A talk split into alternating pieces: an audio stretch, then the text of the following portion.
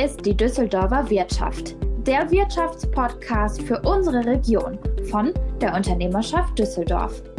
Jede Woche eine geballte Ladung an Nachrichten und Terminen aus der Düsseldorfer Wirtschaft, Interviews mit Expertinnen und Experten und natürlich den letzten Worten. Wir sind Ihr Moderatorenteam, Lisa Marie Schelig und Christoph Sochert.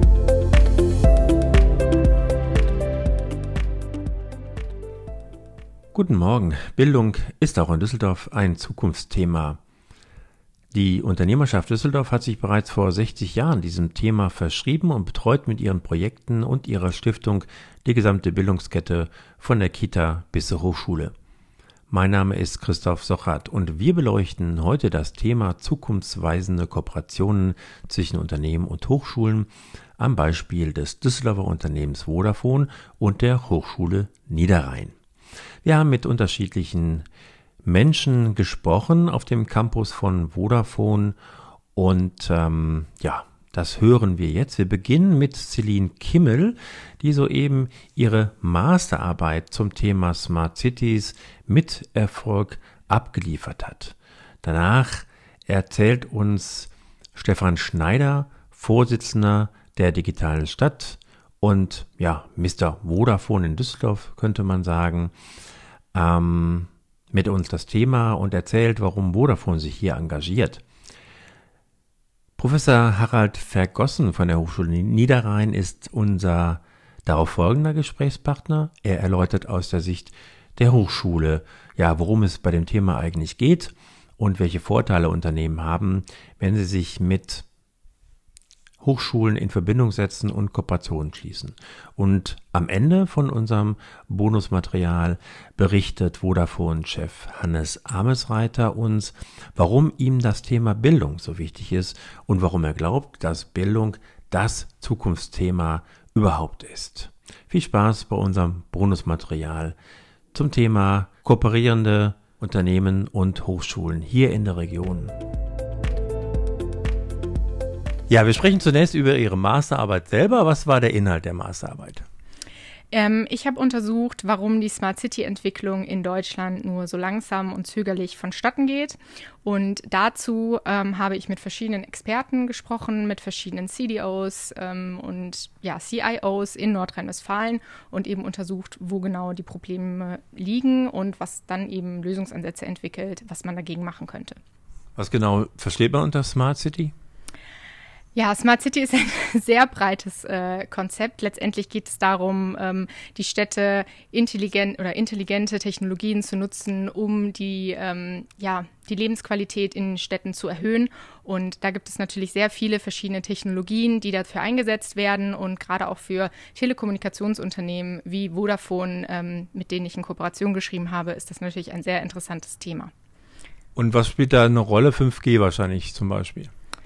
Für Telekommunikationsanbieter genau ist natürlich die Netzinfrastruktur beispielsweise durch 5G eine sehr interessante Thematik, aber da haben sehr viele verschiedene ähm, ja, Bereiche, Schnittstellen mit. Also ganz, ganz viele verschiedene ähm, Industrien, die damit einwirken.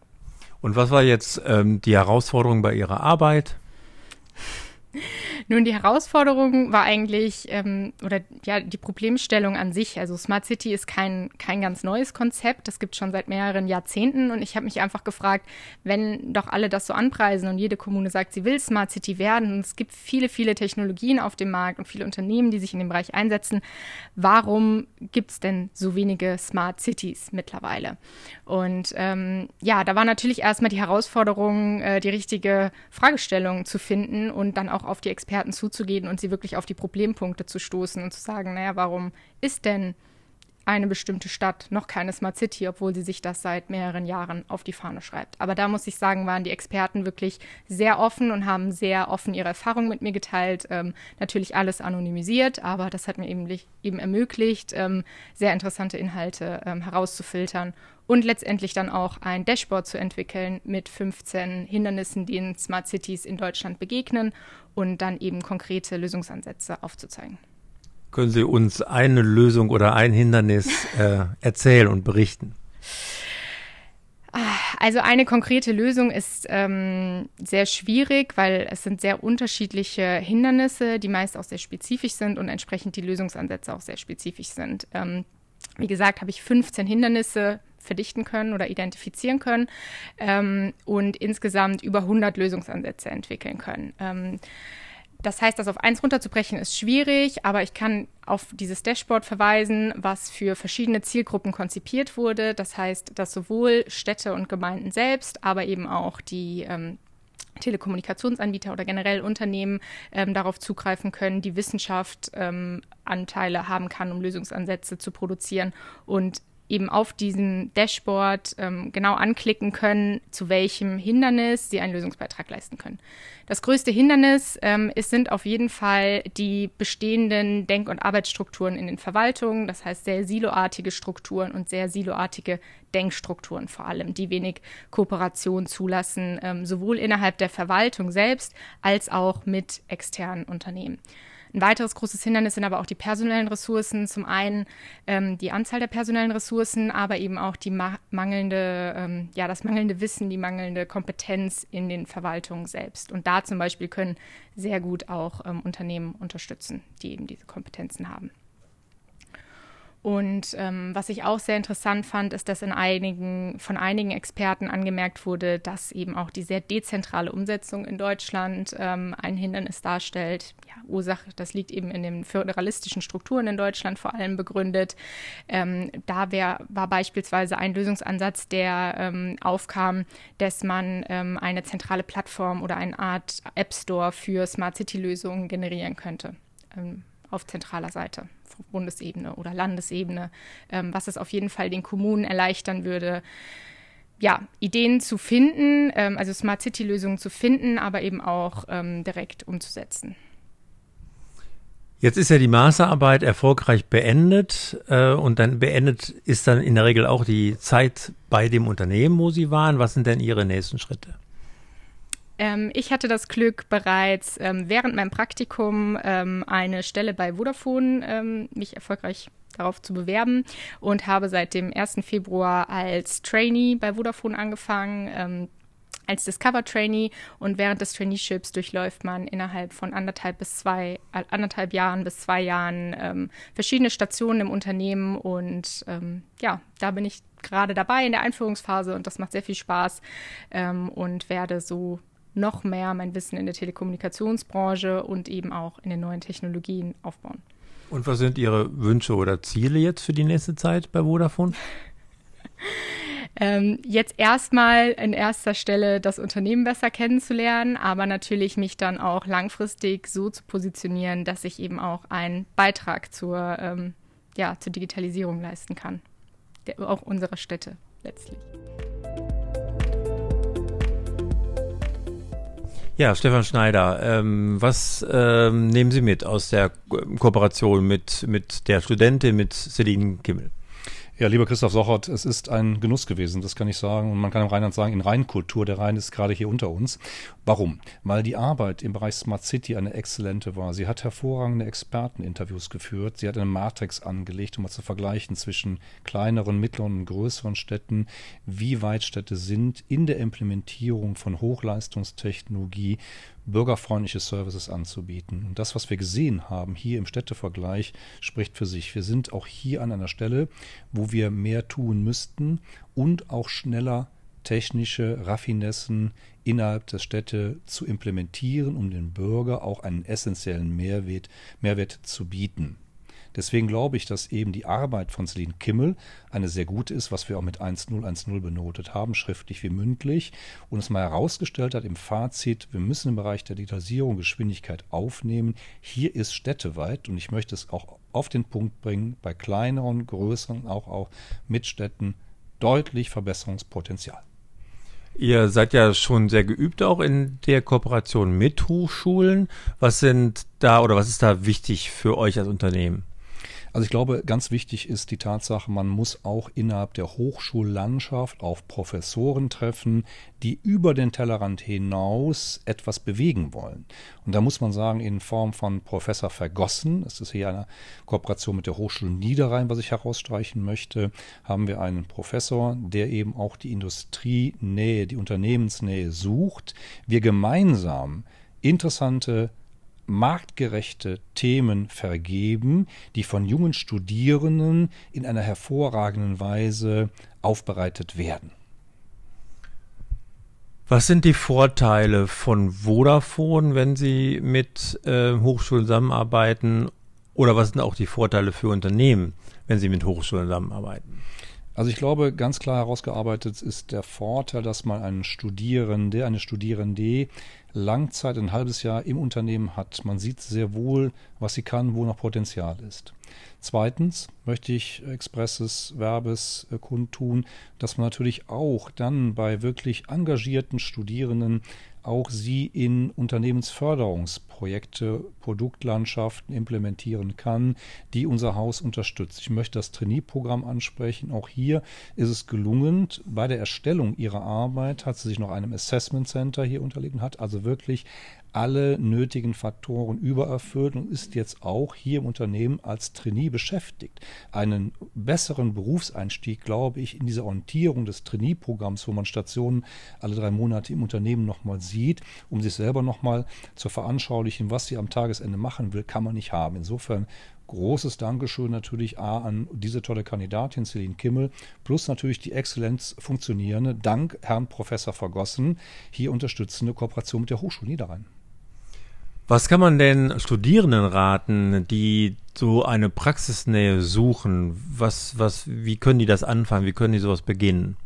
Also ich glaube, es ist ganz wichtig, ähm, Sie kommen ja selber aus dem Hause der Unternehmerschaft Düsseldorf und Umgebung, über 2000 Unternehmen als Mitglied, dass man hier auch den Studierenden diese Wege über diese Verband, Verbandstrukturen der Unternehmerschaft, der digitalen Stadt Düsseldorf, wie Sie wissen, bin ich ja auch noch in meiner geringfügigen Nebenbeschäftigung Vorstandsvorsitzender der digitalen Stadt Düsseldorf, setze mich auch dort für die Jugend, für die Studierenden ein, um sie eben je nach, ich sag mal, Interessenslage mit den geeigneten Unternehmern zusammenzubringen. Und wir haben natürlich eine gemeinsame Kollegin Jutta Zülow, ich sage immer die Star-Unternehmerin aus dem Rheinkreis Neuss, ihre Präsidentin, die das Thema auch sehr ernst nimmt, um hier junge Menschen früh in die Unternehmen mit hineinschauen zu lassen. Ich glaube, dieses magische Dreieck, lieber Christoph Socher, wir haben schon mal diskutiert bei einer anderen Veranstaltung, Digitalereien, die wir gemeinsam machen durften, ist einfach Wirtschaft, Wissenschaft und Politik in diesen Dreiklang zu einem Einklang zu machen. Äh, für mich ist es sehr wichtig, dass die Unternehmen die Chancen erkennen, junge Menschen innerhalb dieser idealen Konstellation mit einer Hochschule zusammen frühzeitig ans Unternehmen zu binden, um die geeigneten Führungskräfte für morgen zu suchen. Ja, wir reden heute über die äh, Kooperation mit Vodafone und äh, Ihnen als Professor an der Hochschule Niederrhein. Wie kam es ähm, zu der Verbindung und zu der Kooperation mit Vodafone? Ja, hier im ganz aktuellen Fall haben wir ja Frau Kimmel, die bei mir ihre Masterarbeit geschrieben hat und vorher auch schon ein Projekt zwischen der Hochschule Niederrhein und äh, Vodafone eben mitgemacht hat mit einer ganzen Gruppe von Studenten. Und äh, damit setzen wir die langjährige Zusammenarbeit noch ein weiteres Mal fort. Wir haben äh, hier mit der Hoch mit äh, Vodafone schon ganz unterschiedliche Projekte zusammen gemacht, sehr unterschiedliche Abschlussarbeiten betreut, äh, also zu ganz ganz unterschiedlichen Themen. Wir haben gemeinsam Projektarbeiten gemacht. Wir ähm, tauschen ähm, oder ich habe immer wieder Gelegenheit, Praktikanten auch in das Unternehmen zu schicken, was für meine Studierenden und deren Berufseinstieg wirklich sehr wertvoll ist und ähm, sie wirklich weiterbringt, äh, gerade in so einer Abteilung wie bei Stefan Schneider, wo sie auch sehr gefordert werden. Was ist das, ähm, das Wichtige an so einer Verbindung zwischen Ihrer Hochschule und einem Unternehmen? Das Wichtige ist, dass die Studenten, wenn sie denn dann von der Hochschule ins Unternehmen kommen, ähm, ernst genommen werden, dass sie ähm, interessante Aufgaben bekommen, ähm, aber sicherlich auch ein Stück weit, ähm, dass ähm, ja, Flexibilität besteht. Und das ist hier in jedem Fall gegeben. Also wenn äh, Stefan Schneider und ich äh, zusammen telefonieren ähm, und, und ähm, einander anrufen, dann ist auf beiden Seiten, glaube ich, stets eine sehr flexible Lösung ähm, in Sicht und das macht wirklich Spaß. Und welche Rolle spielt die Praxisnähe, die Studierende dann erhalten? Praxisnähe ist gerade für uns als Fachhochschule die wir ja sind, ganz, ganz wichtig. Wir haben uns ja auf die Fahnen geschrieben, die Studierenden fit zu machen für einen Berufseinstieg. Ja, und wie man jetzt hier an Frau Kimmel auch sieht, ähm, glückt das ja und ähm, hat das auch hier wiederum sehr, sehr gut geklappt. Frau Kimmel ist vom Studium direkt von Vodafone übernommen worden und macht jetzt eben ein Trainee-Programm. Wenn wir andere Unternehmen davon überzeugen müssten, äh, mit ihnen zu kooperieren, was sind äh, die Vorteile für Unternehmen, sich mit ihrer Hochschule oder mit einer Hochschule ähm, äh, zu kooperieren?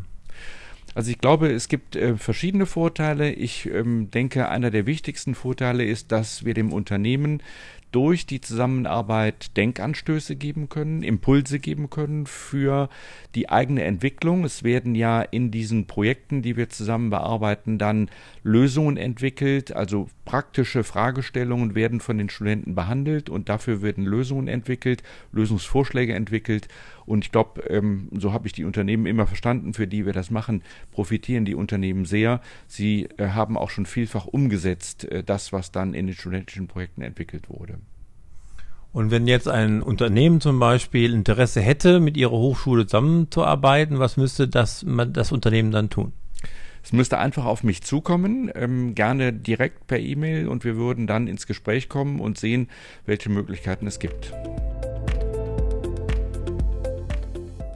Ja, Amesreiter, äh, Bildung ist für Sie und für Vodafone ja ein Zukunftsthema. Warum ist das so? Was ist Ihnen an diesem Thema so wichtig? Um eine gute Zukunft zu haben, ist es wichtig, auch gute Ideen zu haben. Und natürlich ist das einfacher, wenn man vorher eine gute Bildung hat, eine Ausbildung, aber eben auch Bildung. Eine, eine breite Sichtweise der Dinge, ein holistisches Verstehen der Entwicklungen. Und dann ist man auch in der Lage, die richtigen Schlüsse zu ziehen. Daher ist uns Bildung wichtig und wir versuchen hier natürlich junge Talente auszubilden, weiterzuentwickeln und auch Freiheiten zu schaffen, sodass Innovationen auch entstehen können. Sie haben ja auch wichtige Visionen auch für die ähm, ja, Infrastruktur in Bildung, sag ich mal. Was ist Ihnen da besonders wichtig? Äh, bei Infrastruktur ist das ähm, natürlich auch klar und hier ist uns natürlich die digitale Infrastruktur das ganz große Anliegen, weil wir glauben, dass das die Basis ist für die nächste Generation und auch für die nächste Generation an Services. Wir haben begonnen als ein sehr äh, in einem sehr industriellen Zeitalter. Wir springen gerade in die nächste Generation des, äh, eines Wissenszeitalters. Das heißt, Daten und Wissen wird deutlich wichtiger werden und da braucht es eine digitale Infrastruktur dafür, die wollen wir aufbauen. Das Thema Artificial Intelligence wird wichtig sein, Sensorik wird wichtig sein und Netze und Infrastruktur wird wichtig sein.